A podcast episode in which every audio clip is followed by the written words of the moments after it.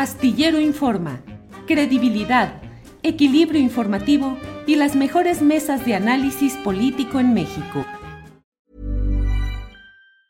Everyone knows therapy is great for solving problems, but getting therapy has its own problems too, like finding the right therapist, fitting into their schedule, and of course, the cost. Well, BetterHelp can solve those problems. It's totally online and built around your schedule. It's surprisingly affordable too. Connect with a credentialed therapist by phone, video, or online chat, all from the comfort of your home. Visit betterhelp.com to learn more and save 10% on your first month. That's BetterHelp, H E L P. Burrow's Furniture is built for the way you live.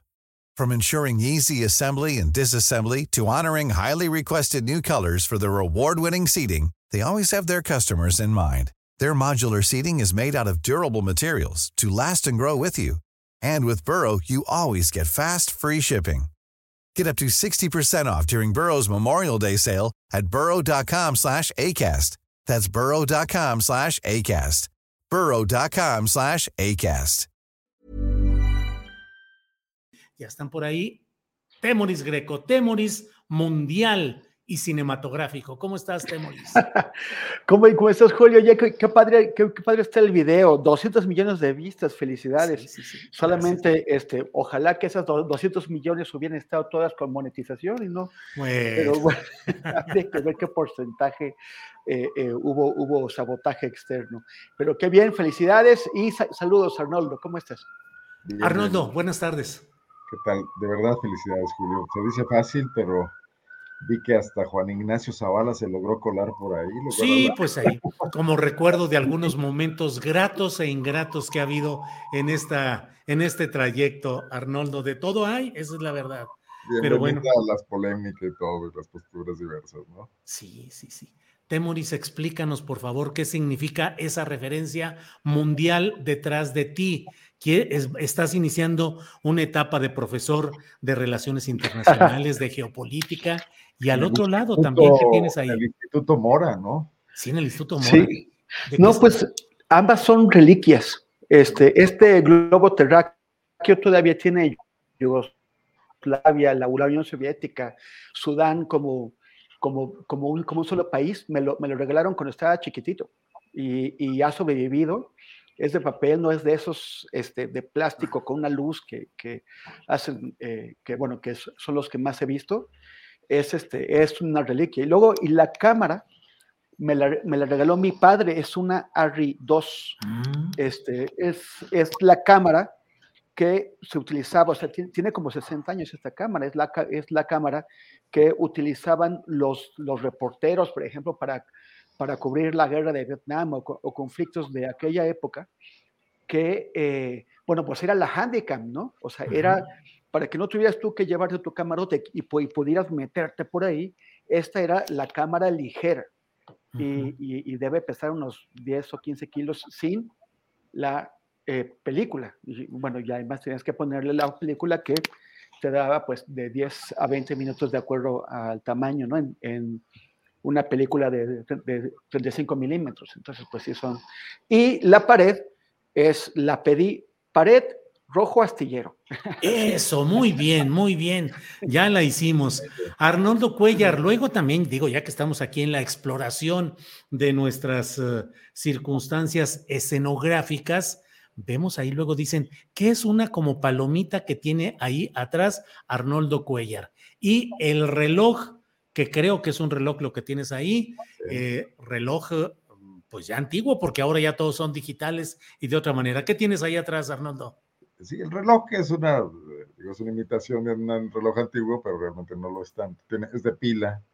Y la estatuilla conmemorativa del Premio Nacional de Periodismo que, que, recibimos el año pasado y que, aunque fue un equipo el que lo recibió, todo el mundo me dijo, tú ah, ponla ahí en tu en tus transmisiones y en tus videocolumnas y en las apariciones con Julio y bueno, pues es, es un orgullo para todo el equipo de PopLab, ¿no?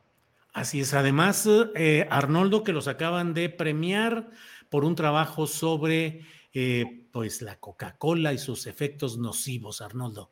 Que tú hiciste favor de reproducir aquí en Astillero.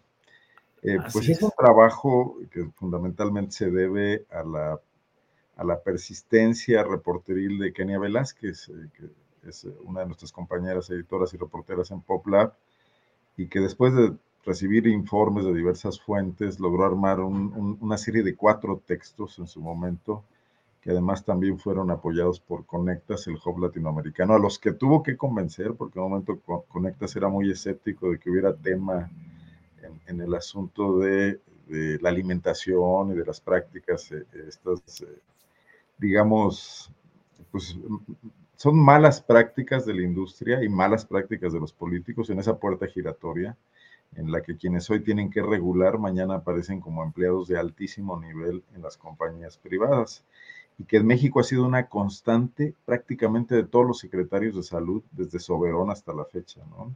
titulares en su momento de la COFEPRIS, que era quien tenía que regular a las empresas de alimentos chatarra, refresqueras, etcétera.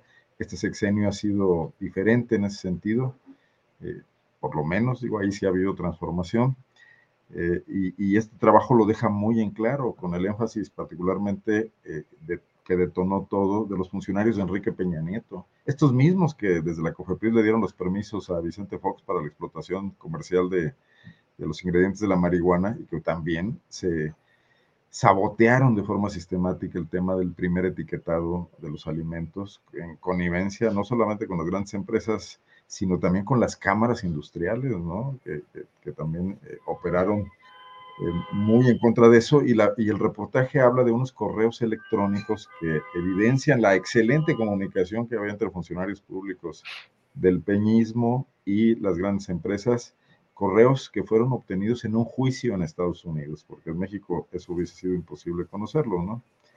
Entonces, creo que es un trabajo periodístico muy importante. Así lo consideraron en estos premios que patrocina la Fundación Fetisov, que tiene su sede en Suiza y, que le otorgó el primer lugar como eh, investigación destacada de, periodismo, de, de, periodismo de investigación, pues como trabajo destacado de periodismo de investigación, lo cual nos tiene muy contentos, definitivamente, Julio. ¿Cuál debe ser? Con justa razón, con legítimo orgullo. Bueno, hoy no va a estar con nosotros Arturo Rodríguez, así es que tenemos eh, campo y tabla en esta hora, en lo que queda de esta segunda hora del programa, para atender una serie de asuntos muy relevantes y muy interesantes. Temoris Greco, eh, sobre el COVID presidencial, las campañas de odio que se desataron, el diario de Yucatán, que fue quien suministró la primera versión del presunto infarto. Así cabecearon su reporte en Internet. Sufre AMLO presunto infarto en Mérida. Eh, pero en el fondo, ¿cómo vas viendo toda esta acometida? Pareciera que hubo un vuelo sincronizado de sopilotes deseando cantarle las golondrinas al presidente López Obrador ya, fue ya fuera físicamente, es decir, de un desenlace fatal hacia él, o bien que quedase invalidado para seguir adelante con el proyecto político que encabeza con legitimidad desde las elecciones de 2018. Pero, ¿qué piensas de lo que va sucediendo? ¿Qué te preocupa? ¿Qué podemos aprender como lección de todo esto, Temoris? Pues eh, em, comen ansias, ¿no? O sea, es así como que, a ver, ya relájense. O sea, ¿quién ¿A quién le duele más esto? O sea, yo no creo que le afecte eh, al presidente, ni les afecta a, sus, a, a su campo, a sus seguidores, les afecta a la gente que, eh, pues bueno, pues ya ha, aprendido que todo lo que tiene que hacer es esperar que algo le pase al presidente para tratar de, acordar, de acortar su sexenio y que no se le cumple. Pienso también, pienso por ejemplo en la comunidad eh, cubana exiliada en Miami, que, cuando, mm. cuando, vivía Fidel, cada año, decían el año que viene en La Habana, cuando se muera Fidel, y, cada año preconizaban o, auguraban la, la, muerte de Fidel Castro, y pues primero se murió su líder, Jorge Más Canosa, que Fidel, ¿no? O sea, yo creo que tantos de ellos se fueron antes de, aquel de, eh, cuyo, cuyo deceso ansiaban.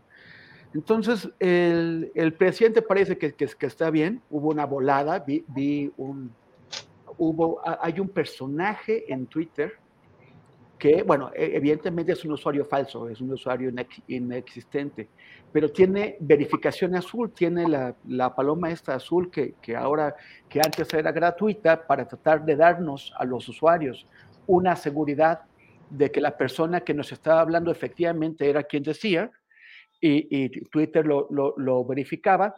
Ahora es lo contrario. Ahora lo que se verifica no es la identidad, sino el pago.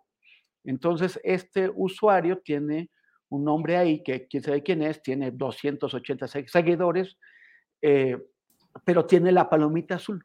Y él, él, él, es, él, es uno de los que generó el bulo de que ya estaba el presidente, ya había estirado la pata. Y, y, un montón de gente lo siguió. A mí me parece que es totalmente irresponsable por parte de Twitter darles esta pues, certificación de, de pago eh, a cualquiera. Luego, pero luego eh, lo que mencionabas, el diario, de Yucatán, que tú has estado tratando este tema. El diario de Yucatán, pues es un, es un periódico que independientemente de su adscripción política, pues presume de, seriedad. Eh, una, una, seriedad que se ha construido en 50, 60 años de, de trabajo cotidiano. Y, y, ahora se permitió no solamente eh, eh, compartir o difundir una información no verificada y extremadamente delicada, además aferrarse a ello, insistir y, decir, bueno, dice el secretario de Gobernación que no, pero nosotros decimos que sí, o eso el ministerio.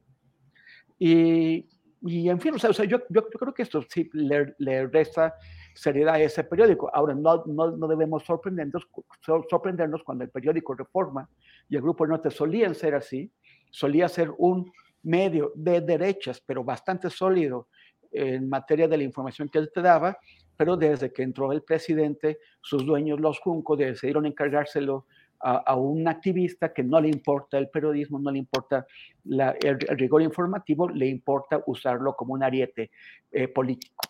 Entonces, bueno, pues es, así estamos. Yo eh, creo que es más pues, cuestión de frustración para la gente que no, que no se le cumplió lo que quería, que, que se dejó engañar, que le engañaron los mismos de su propio campo. A la próxima tendrán que tener más cuidado y, ya que no pasa eso. Bien, Temoris. Em, déjame, Arnoldo, antes de, pasar a, comentar contigo alguna otra cosa, es mm, recordar que, por ejemplo, pues yo soy pionero en el uso de Twitter toda la vida. Desde que inició Twitter he estado ahí insistí una y otra y otra y otra vez en busca de la palomita azul de verificación, sobre todo para impedir que hubiera engaños, adulteraciones, suplantación de identidad, y nunca me la dieron, nunca me la dieron. Y hubo ejecutivos de Twitter en México y Latinoamérica que juraron estar atentos a que se tramitara porque les parecía imposible que no hubiera la, la, verificación a mi cuenta.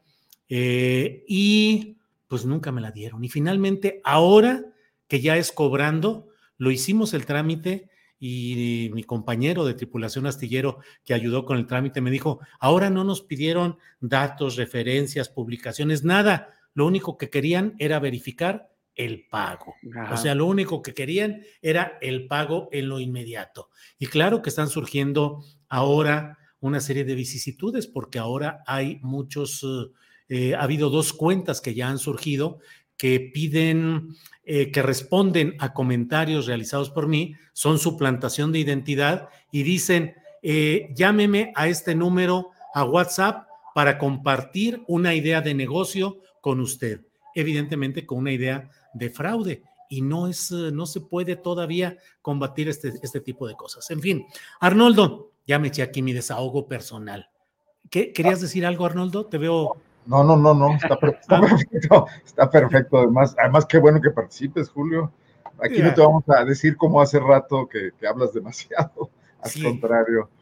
Eh, gracias, Arnoldo. Arnoldo, eh, sí. Y ahorita también vamos a, preguntarte qué opinas tú de todo este manejo, del que Órale. Órale. Arnoldo, ¿cómo ves el tema de lo que está pasando en este asunto del COVID presidencial, del diario de Yucatán, de la acometida de estas versiones deseosas de confirmar que hubiera un daño físico grave al presidente de la República e incluso invocando situaciones terminales? Arnoldo es un tema en el que lo que más se extraña es la objetividad de todas las partes.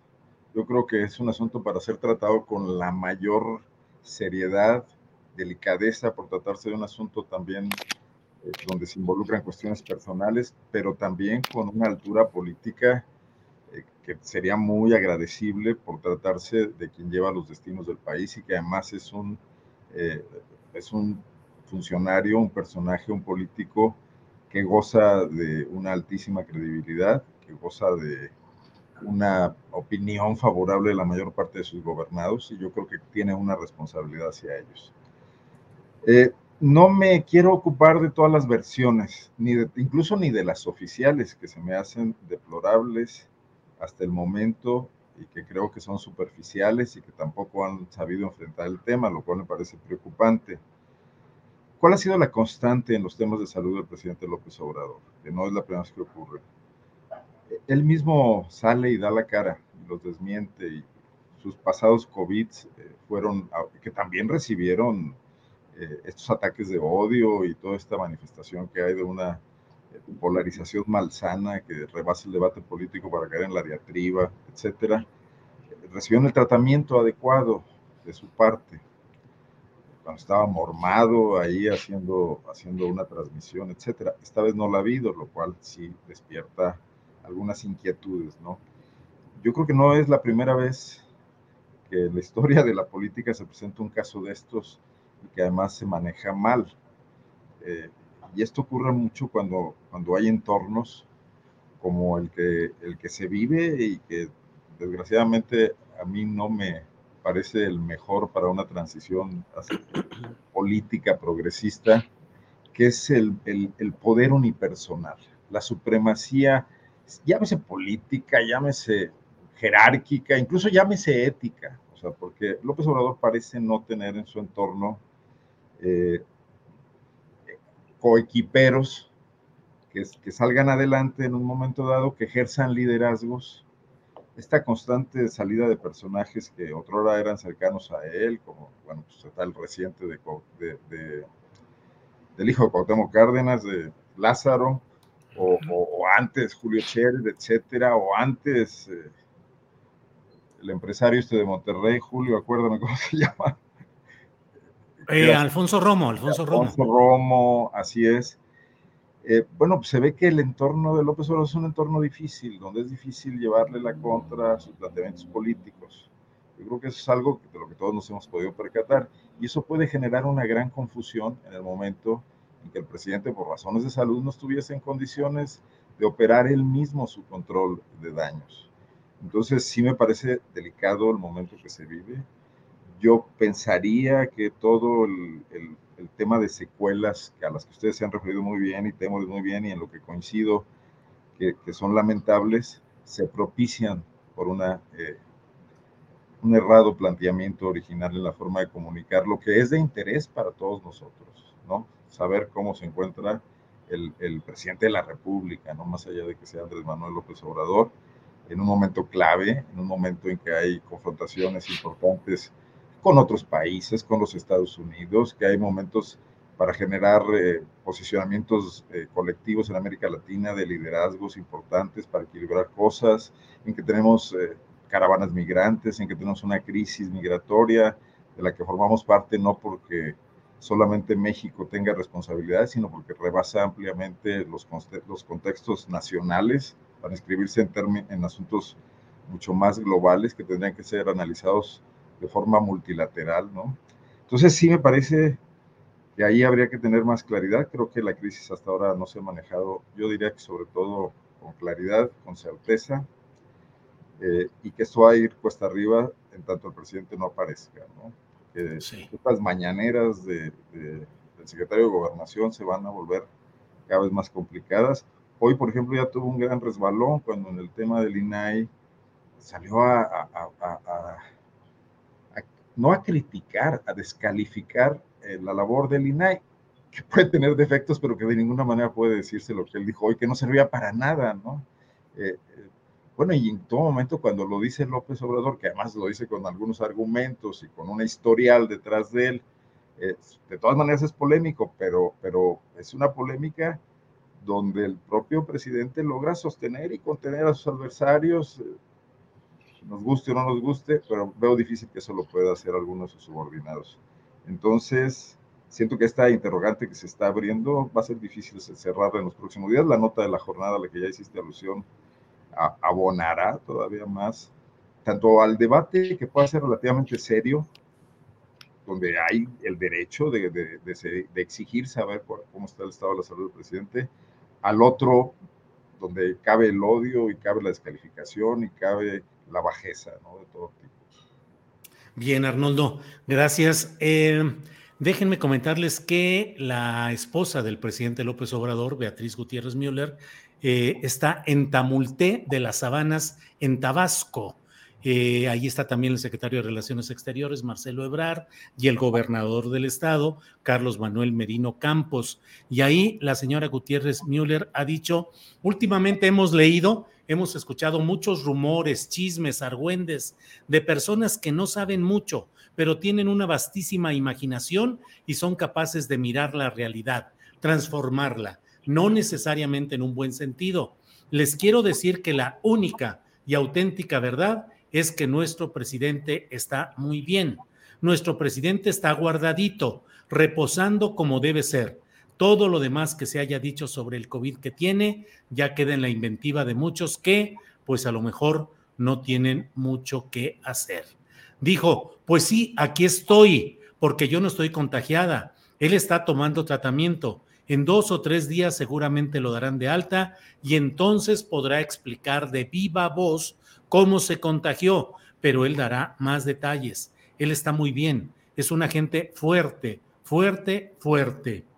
Agregó, no podía yo no tocar este tema frente a la cantidad de dardos que han lanzado, que mis respetos para tanta inventiva, no tienen mucho que hacer. Vamos a invitar a todos esos a los fandango por la lectura para que aprendan, para que se cultiven. ¿Cómo ves, Temoris, la precisión que hace la esposa del presidente de la República y cómo ves cómo se va eh, desenmarañando este tema o crees que por el contrario se enmaraña cada vez más? Pues mira, ya, ya pasó el presidente por dos eh, infecciones de, COVID, ¿no? Y, y pasó por ella, sobre todo la primera, en épocas más difíciles, en cuando, o sea, cuando, cuando la enfermedad pues sí tenía un impacto bastante más, más fuerte sobre la salud de las personas por la ausencia de vacunas, por la ausencia de, de, haber pasado por la, por la enfermedad misma para desarrollar una inmunidad. El, el, y, en, y, en, ese tiempo, pues no pareció afectarle al presidente en cuanto a sus capacidades. O sea, continuó con esa actividad pues tan, tan intensa que tiene, continuó aguantando esas mañaneras que, como ya hemos comentado antes, son ejercicios sumamente desgastantes para, eh, a, nivel físico e intelectual para cualquier persona. Y pues yo imagino que ahora no pasará de eso, o sea, no, no, no tendrá mayores consecuencias. Eh, y, eso pues será como ese momento para la excepción de, de, de, quienes ya lo, lo, lo, festejaron. El tema es que el hablar de una enfermedad grave de una figura como un presidente o incluso de la muerte de un, de un presidente es algo sumamente delicado. Y estaba, estaba viendo que en el, que en el, que en el chat preguntaban si, si es posible demandar a los calumniadores. Pues en todo caso tendría que hacerlo el presidente o, presidente. Pero este, no lo creo, no creo que se pueda demandar, no creo, eh, o sea, finalmente entra en el espacio de la libertad de, expresión, pero sí creo que va a tener consecuencias. Y esas consecuencias son de descrédito para la gente que se atrevió a, unos a mentir con descaro y otros a difundir una mentira que no inventaron ellos, pero que no verificaron. Entonces se van a dar una quemada tremenda. Y pues bueno, pues ya, ya eso es lo que vamos a ver más adelante. Bien, Temoris. Em, Arnoldo, em, a fin de cuentas, el encabezado que utilizó el diario de Yucatán que decía sobre el presunto infarto a López Obrador y en otra parte de la nota decía un presunto infarto o, o mal cardíaco, pues fue una exageración que no ha corregido ese mismo diario de Yucatán. Yo voy a hacer hoy a las nueve de la noche una videocharla astillada eh, cuyo título me imagino que será algo así como Diario de Yucatán, eh, las pésimas lecciones de periodismo, porque el Diario de Yucatán, que ha tenido una larga reputación como un medio serio en la confección periodística, orientado siempre a una eh, postura eh, conservadora, derechista, propanista, así se le ha entendido siempre al diario de Yucatán, pero siempre se le había considerado un diario con una confección periodística respetable. Sin embargo, a mí me ha decepcionado porque he leído con cuidado lo del domingo, lo, la publicación de ayer lunes, la de hoy. La de hoy tiene un encabezado que verdaderamente es más propio de una eh, novela, eh, de una novela, porque dice que lo que hay es eh, confusión eh, y suspenso en este terreno de lo que pasó y lanza una serie de preguntas y dice, ¿por qué no salió el presidente a dar su testimonio? ¿Por qué el vocero Ramírez Cuevas primero dijo que no había nada y luego, en fin, una serie de preguntas que pueden ser válidas, pero en términos estrictamente periodísticos, pues nosotros sabemos que que no haya nota, no, eso no es nota. O sea, que un reportero vaya y cubra una entrevista, una información y regrese y te diga, no me dijeron nada y no pude confirmar nada, pues resulta, eso no es nota. Puede ser una nota cuando en una circunstancia excepcional, un personaje que debería decir algo no lo dice. Es decir, si hoy el secretario de salud, Jorge Alcocer, se hubiera negado a hablar del estado de salud del presidente, eso desde luego que era nota. Pero mm, hoy en su publicación, el diario Yucatán eh, hace una serie de alegatos lamentables donde dice, se intentó confirmar con fuentes oficiales la veracidad del presunto desvanecimiento del jefe de la nación. Eso lo dice en su primer párrafo. Llamadas y mensajes a funcionarios federales y personas que suelen acompañarlo durante sus visitas a Yucatán no se respondieron cuando se enteraron del motivo de su localización. Entonces se recurrió a las fuentes extraoficiales confiables que tienen contactos con las fuerzas militares y policíacas, quienes confirmaron que el presidente se desvaneció en una primera versión por efectos del golpe de calor y en una segunda versión que el desvanecimiento fue por una afección cardíaca o infarto. Ustedes tendrán mejor opinión que la mía, Arnoldo, pero me parece eso no es periodismo. Eso no puede ser periodismo, me parece, Arnoldo. Tu micrófono. Ya en el chat me criticaron hasta porque mi camisa está arrugada. bueno, todo fuera como eso. Eh, yo creo que nadie puede llamarse a sorpresa de que el sector conservador de la prensa, el sector industrial de la prensa, eh, los que han sido los dueños de la opinión pública en México por décadas, eh, aprovechen cualquier oportunidad para tundirle a un gobierno con el que no están de acuerdo. O sea, eso forma parte del juego. Eso el presidente lo sabe y el presidente ha elegido una estrategia para neutralizarlos, para minimizarlos, para ubicarlos en su justa dimensión, confrontándolos. Ha decidido no comprarlos, ha decidido eh, no contrastar sus eh, medias verdades o sus falsedades con datos tampoco, sino que ha decidido confrontarlos ideológicamente. Ha sido exitoso en eso, tiene una audiencia enorme que le cree, la, prensa que ya venía de profundas crisis, de, de una credibilidad menor nunca han sido los adalides de una sociedad eh, movilizada. Cada vez que hay un movimiento social importante que se confronta con alguna institución como el del gobierno, un gobierno estatal, el gobierno federal, una secretaría de Estado, la prensa no ha sido su aliada, regularmente ha estado más bien del otro lado. Y además está esta crisis enorme que en México siempre hemos ocultado de la escasísima circulación de los periódicos, de la bajísima audiencia de los noticieros de radio y de televisión, que, bueno, cualquier novela malísima les, les la supera ampliamente. Entonces, frente a eso estamos. Por eso el presidente eligió un modelo de comunicación distinto, vía sus mañaneras, vía el contacto directo con sus seguidores, vía la creación permanente de una agenda política desde un espacio de opinión él mismo maneja. Eso es todo lo que se extraña en este momento, a mí no me extraña que el diario Yucatán haga estas cosas y que crea tener la gran nota porque probablemente tenga mil versiones cercanas de lo que pasó. Hoy leía a Raimundo Riva Palacio y me llamó mucho la atención, siendo un periodista que presume un gran rigor todo el tiempo, bueno, ya sabemos que no solo lo presume, hablando de la cara, la cara fatal del presidente, la mala cara con la que salió del hotel. Yo decía, bueno, Raimundo estuvo ahí. Está, citando a alguien que lo vio, que nos diga quién, ¿no?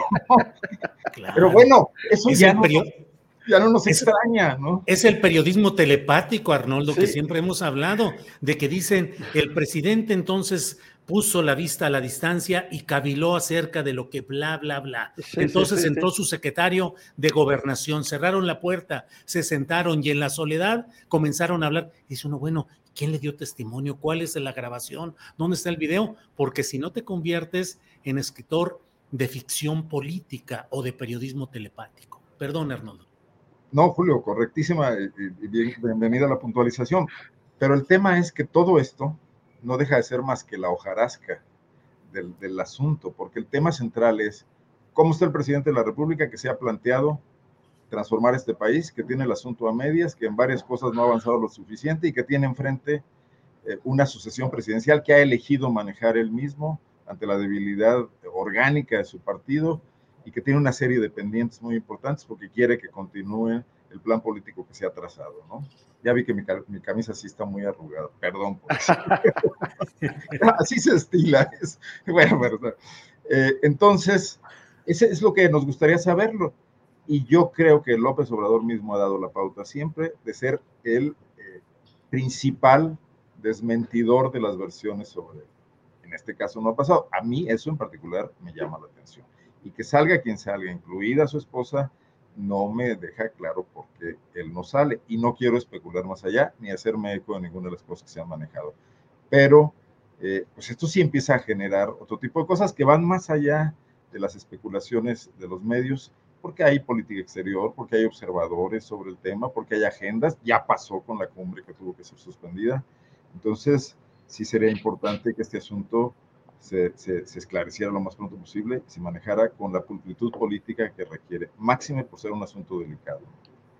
Gracias, Arnoldo. Eh, Temoris, la centralidad política del presidente López Obrador, su presencia diaria, eh, que hace que incluso algunos, algunas personas en las redes sociales digan, híjole, qué raro se siente el día sin que esté López Obrador ahí en la mañanera, para bien o para mal, con lo que sea, pero es una centralidad política absoluta. Si de por sí el sistema político mexicano descansa en el presidencialismo, con López Obrador es una figura única, excepcional, muy presente en todo el debate, manejador de la agenda política, eh, creador de neologismos, de frases que inundan la discusión política, de categorías como chairos y fifís, en fin. Em, pero más allá de las vicisitudes médicas de este momento, dentro de un año y fracción, él ya no debe estar en el centro del manejo político de este país. Él ha dicho que se retirará a su casa y que no va a recibir ni siquiera reportes ni comentarios de política. ¿Cómo puede sobrevivir el movimiento llamado 4T o el obradorismo luego de la figura de López Obrador? Temoris. I'm Sandra, and I'm just the professional your small business was looking for. But you didn't hire me because you didn't use LinkedIn jobs. LinkedIn has professionals you can't find anywhere else, including those who aren't actively looking for a new job but might be open to the perfect role, like me. In a given month, over 70% of LinkedIn users don't visit other leading job sites. So if you're not looking on LinkedIn, you'll miss out on great candidates like Sandra. Start hiring professionals like a professional. Post your free job on linkedin.com/people today. Everyone knows therapy is great for solving problems, but getting therapy has its own problems too, like finding the right therapist, fitting into their schedule, and of course, the cost. Well, BetterHelp can solve those problems. It's totally online and built around your schedule. It's surprisingly affordable too.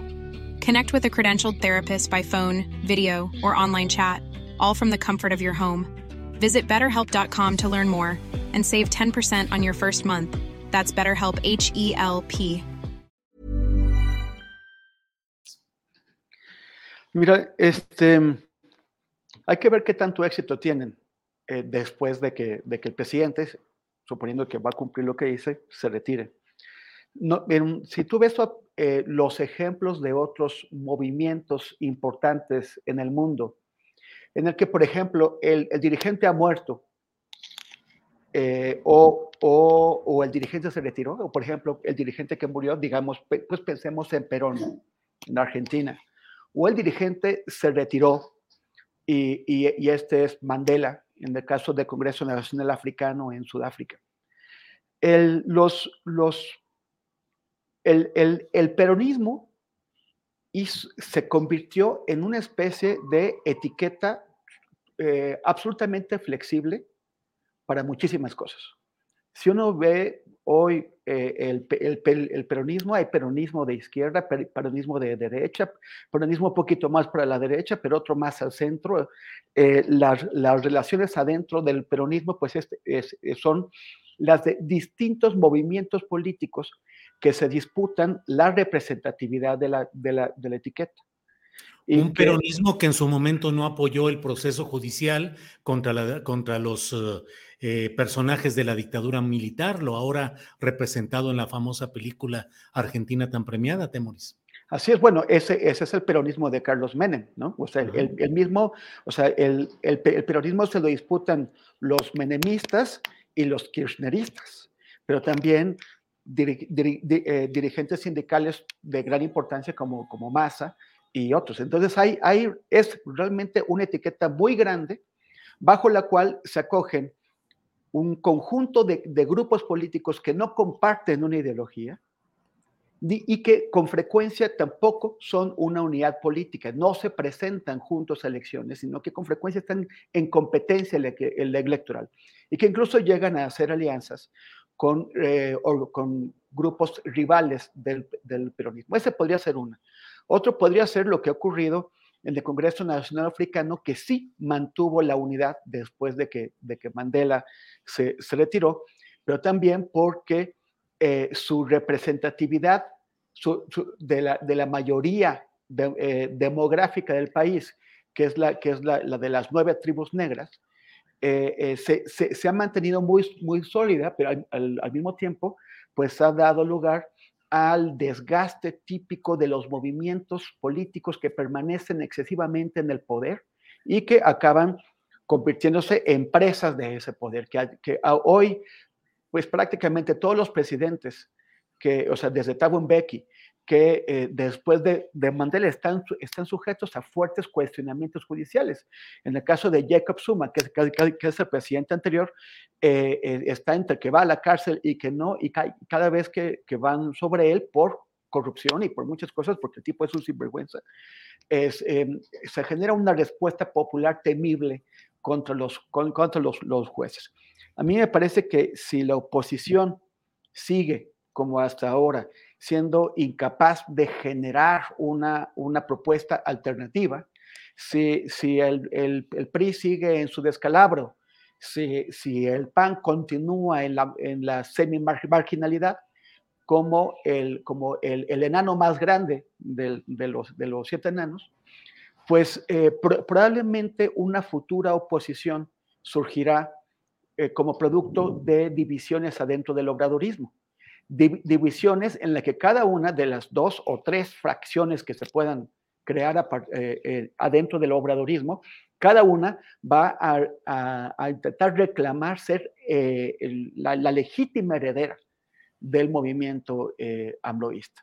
Esto es, en, el, ámbito de la, especulación, pero es una especulación respaldada por lo que hemos visto en otros países y que bueno, porque si no, lo que, lo que vamos a tener es un Congreso Nacional eh, Obradorista, como, sea, como el de Sudáfrica, que, eh, que, se eterniza en el poder y que por lo mismo cae víctima de, de, la, de la corrupción y de la erosión que genera el poder. Bien, Temoris. Eh, Arnoldo Cuellar, se ha instalado una pues muy peculiar expresión de rechazo a la ministra Norma Piña afuera de la Suprema Corte de Justicia de la Nación es una acampada de un grupo de personas que dicen que estarán ahí presionando para que renuncie la ministra Norma Piña a la presidencia de la Suprema Corte de Justicia de la Nación. La propia presidenta visitó el apoyo de la Guardia Nacional. Hamlet Almaguer, el diputado morenista, eh, puso algunos tweets en los cuales decía que la vigilancia de las instalaciones federales corresponde al sistema eh, público federal que cobra por enviar protección y que varios, el Tribunal Electoral y otras oficinas federales pagan por ello. En fin, ¿qué te parece esto que algunos consideran amago, presión ya desbordada contra la ministra Piña? Bueno, de entrada creo que la manifestación no es tan numerosa como para que pueda lograr el objetivo que persigue. Sin embargo, yo creo que es también una consecuencia de eh, pues, la incursión que ha hecho una parte de la Corte en, en, un cierto protagonismo político, que también me parece inevitable que ocurriera, porque pues, esa Corte que, que muchos veían como casi un ámbito académico aparte, no lo era tanto. O sea, yo creo que lo que eh, el gobierno de López Obrador, la cuarta transformación crítica, esta, esta confrontación con un grupo de ministros que ha mantenido el presidente, lo que ha hecho es traer a flote una situación que siempre ha estado ahí subsumida y muy protegida por complicidades en el pasado, de una corte que era sensible a escuchar los litigios de oreja, como dicen los abogados de la oficina presidencial, de los consejeros jurídicos del presidente de la República, sobre todo en temas de centralidad política, ¿no? En temas como el, ABC, como la legislación eh, sobre temas centrales como la despenalización del aborto, algunos temas así, ¿no? No recuerdo ahorita otros más, pero había ese margen de maniobra. Hoy esto está expuesto, está sobre la mesa, ya no está por debajo, se han dado confrontaciones fuertes, porque la Corte también, como la institucionalidad mexicana en general, en su totalidad, poder ejecutivo, poder legislativo, necesita ser eh, pues revisada deconstruida y vuelta a, a, conformar. No es la primera vez que algo así ocurre. Ya lo hizo con ciertos consensos, sin la resistencia que se ve ahora Ernesto Cedillo. Ustedes se acordarán, ¿no? Muchos llamaron a eso un golpe de Estado. En algunos cubículos de la UNAM había mucho enojo contra lo que pasaba, pero no salían a manifestarse públicamente ni escribían en los medios. Eh, sin embargo, eh, también ese debate tendría que estar canalizado de otra manera y creo que hoy está, está fuera de cauce y entonces se presta este tipo de cosas. Eh, las manifestaciones donde queman una efigie de la ministra le hacen una manifestación que pueden provenir de, ciertos eh, sectores radicales del, del, morenismo, del oficialismo, de grupos cercanos a la 4T, puede haber mano negra política ahí, no, no veo tampoco reclamos muy cercanos a, a, sentimientos populares, no los hubo, por ejemplo, eh, cuando hubo cuestiones más, más graves y más delicadas, donde la Corte había tomado posiciones en contra de, de reclamos sentidos de ciudadanos o de grupos eh, afectados por, en sus derechos, entonces pues pasa a formar parte de este juego político. Digo, qué bueno que el gobierno se preocupe porque no pase un desaguisado. Imagínate las fotos eh, que presentarían los medios de comunicación si alguien va ahí y, y quema la puerta de la Suprema Corte o daña los murales de Cauduro o cualquier cosa, ¿no? Eh, eh, creo que eso, eso está correcto. Ahora, pues todo eso puede estar pasando a segundo término. Estoy leyendo, perdón, perdón, perdón por decirlo, pero una nota de López Lóriga, Julio. Ándale, ándale, Arnoldo, ya te cachábamos. No, no, de todo hay que leer, claro. Somos periodistas. Maldosa, ¿eh? Porque dice dice que están analizando en Cámara de Diputados, en el Senado, perdón, en comisiones, una iniciativa para elegir con voto de ciudadanos a presidente sustituto. La nota es de hoy, aunque la propuesta es de, del 2022, si mal no me equivoco, de noviembre de 2022 del Partido del Trabajo, pero la saca a relucir en medio de este clima, eh, que seguramente más de un político se irá con la finta y, muchos de ellos en, en, esas cámaras de diputados y de senadores donde no todos este, eh, están en control de sus emociones, ¿no? Pero, pero se supone que tienen que saber leer, ¿no? O sea, o sea, o sea, o sea él... Pero, Maurice, eres muy optimista. o sea, pero lo, es un López ¿no? Pero López Dóriga, o sea, ¿qué, ¿qué, se siente como que muy, muy hábil, muy este, así como, ah, ahora voy a hacerles este, esta jugada. seguramente está operando el, ¿cómo se llamaba? El, aquel, equipo Berlín que está... Operación Berlín. Sí, bien, Arnoldo. ¿Es todo, Arnoldo? Sí, sí, bien, Arnoldo. Temoris, eh, pues ahí sigue el proceso, audiencias, declaraciones y demás con Francisco Garduño, que sigue al frente del Instituto Nacional de Migración, ya está detenido y sujeto a proceso y ya le declararon la prisión correspondiente a quien era el delegado de migración en Ciudad Juárez por lo que sucedió con la muerte de 40 eh, migrantes allí en ese lugar. ¿Cómo ves el tema de cómo ha ido evolucionando el tema? Eh, el caso, el expediente, el proceso de Francisco Garduño y del Instituto Nacional de Migración, que está pendiente lo que el presbítero Alejandro Solalinde ha anunciado de que habría toda una recomposición en esa área. Temoris. Bueno, yo, eh, a mí, me parece que, que Garduño es responsable parcialmente.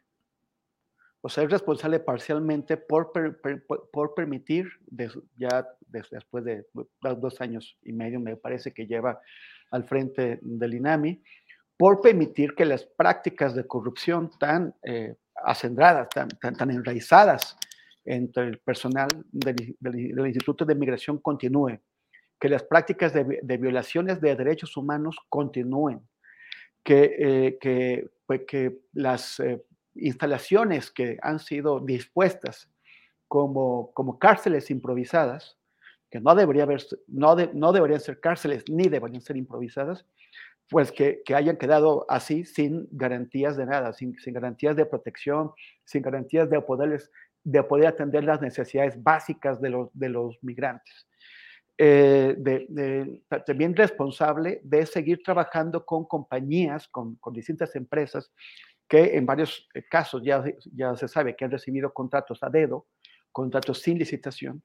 Bueno, que, que esas compañías que son parte de la mafia del poder, en, ese caso de la, mafia ligada a migración, pues se continúa trabajando con ellos.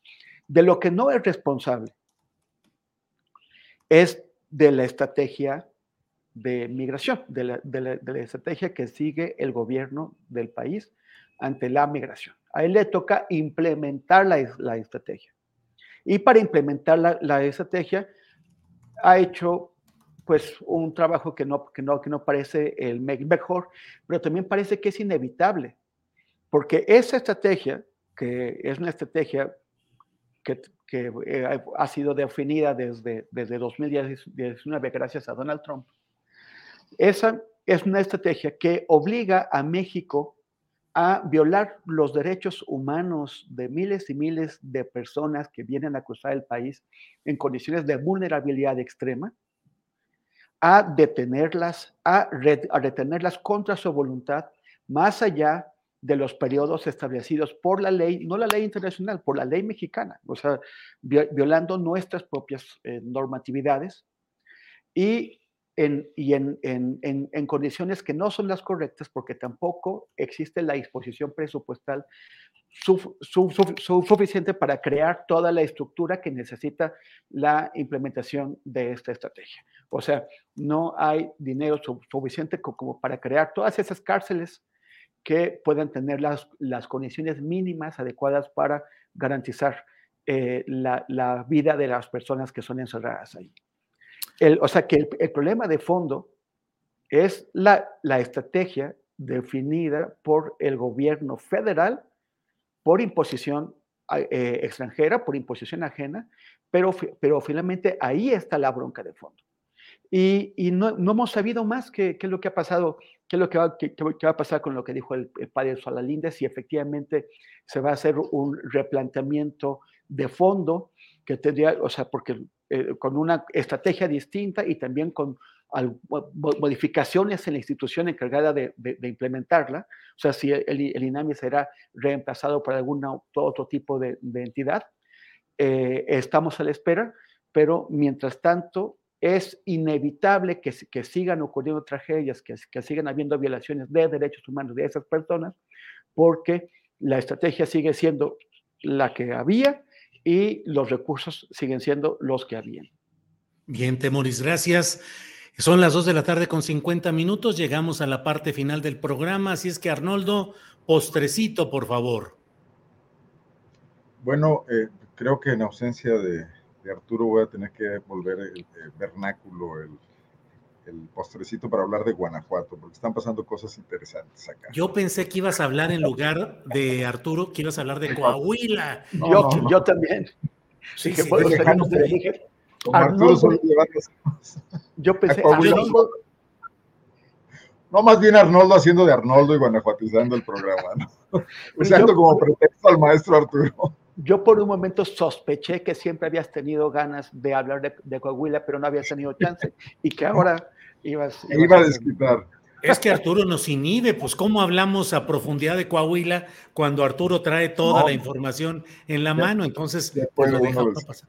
Entonces, es tu oportunidad, Arnoldo, de Coahuila, de Guanajuato, de lo que quieras. Aunque sí están chistositos los debates, ¿eh? entre, las ganas de ir al baño del candidato Guadiana y la del Estado de México que agarró el protagonismo, la moderadora y empezó ahí a, tomar. O sea, sí, en ese debate hubo tres candidatas, ¿no? Sí, tres, y la que ganó fue la, no registrada, la, la candidata Ordorica. Así es. El, PRI y el PAN deberían corregir su nominación, seguramente.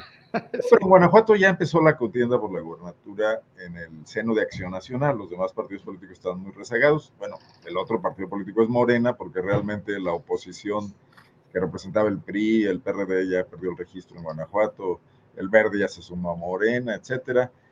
Pero el PAN, eh, de todas maneras, no, no, no, no perdió el tiempo y ya arrancó eh, con la designación de la que es la candidata oficial del gobernador Diego Sino Rodríguez Vallejo, era su secretaria de gobierno, Livia Denise García Muñoz Ledo. Yo le he preguntado que si es familiar de Porfirio Muñoz Ledo o los Muñoz Ledo de Apaseo, me dice que no.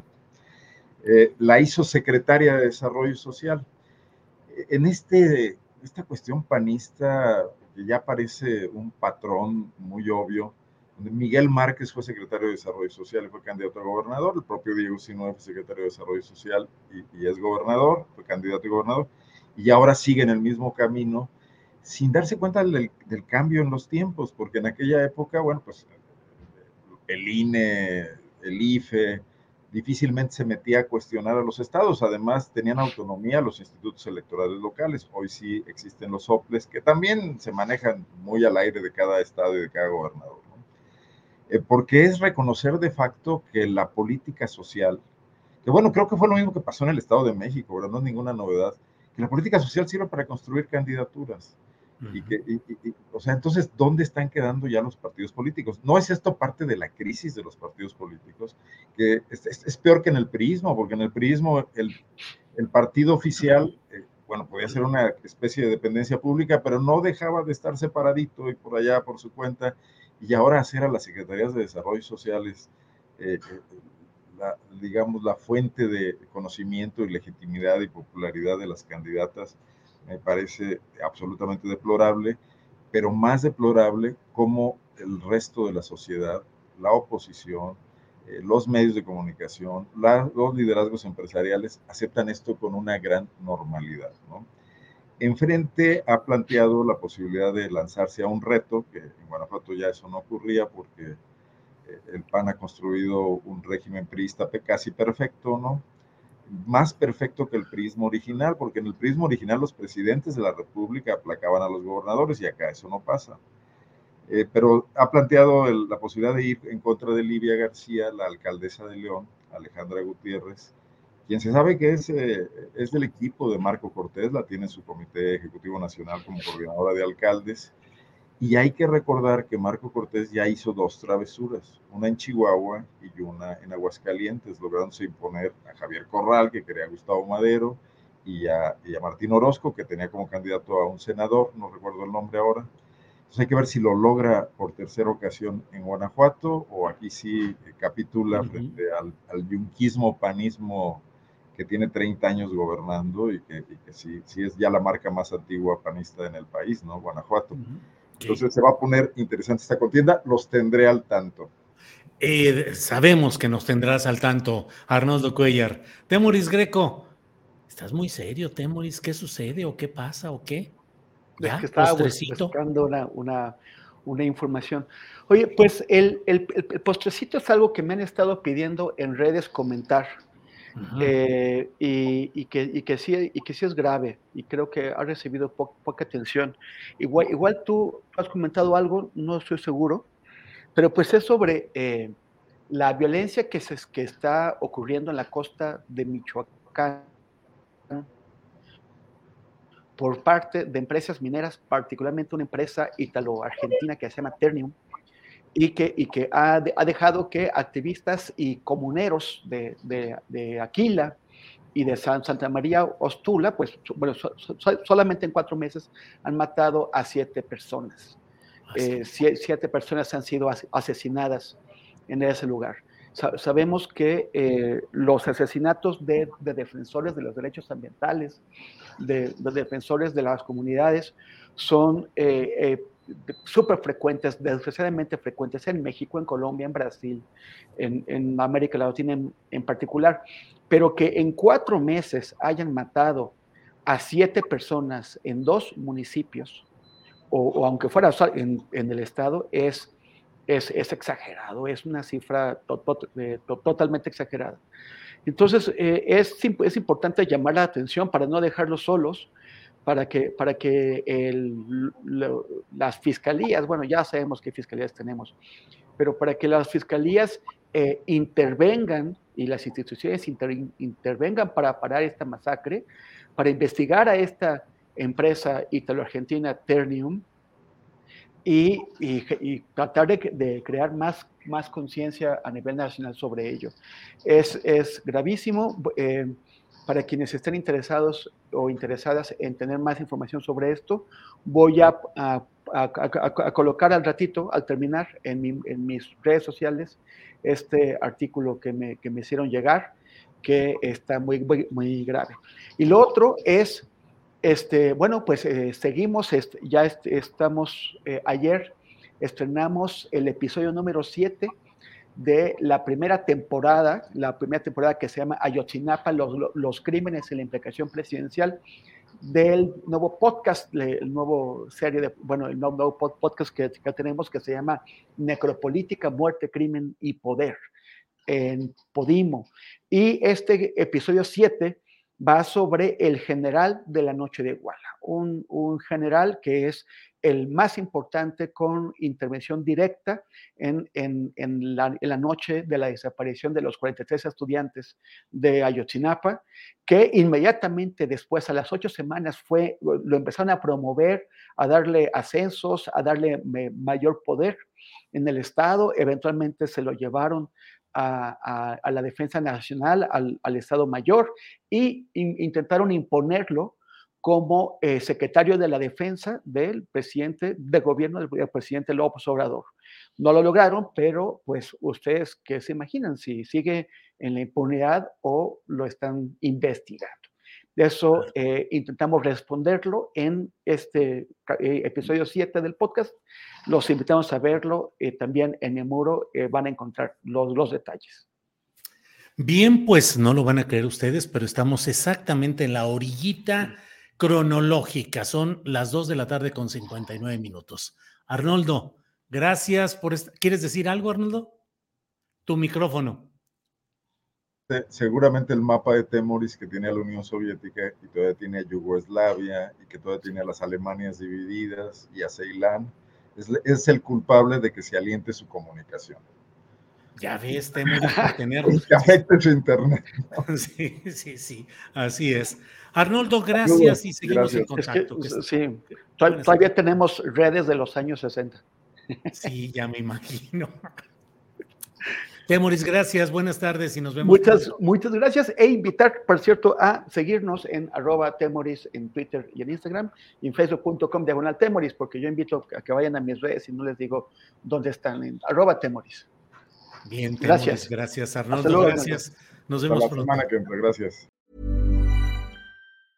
¿Te preocupas por tu familia? Entonces, ¿por qué darles solo huevos ordinarios cuando pueden disfrutar de lo mejor? Eggland's Best, los únicos huevos con ese delicioso sabor fresco de granja, además de la mejor nutrición, como 6 veces más vitamina D, 10 veces más vitamina E y 25% menos de grasa saturada que los huevos regulares, además de muchos otros nutrientes importantes. Así que, dales los mejores huevos. Eggland's Best, mejor sabor, mejor nutrición, mejores huevos.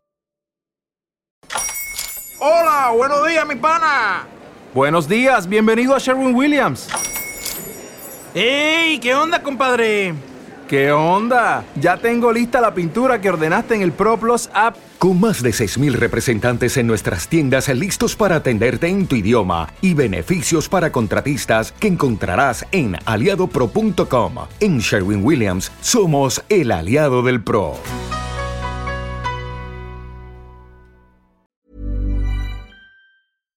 Para que te enteres del próximo noticiero, suscríbete y dale follow en Apple, Spotify, Amazon Music, Google o donde sea que escuches podcast.